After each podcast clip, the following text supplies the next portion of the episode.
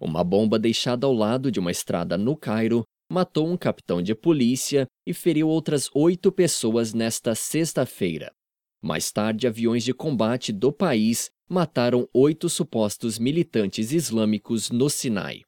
Ainda não está claro se os ataques aéreos foram uma retaliação pela explosão.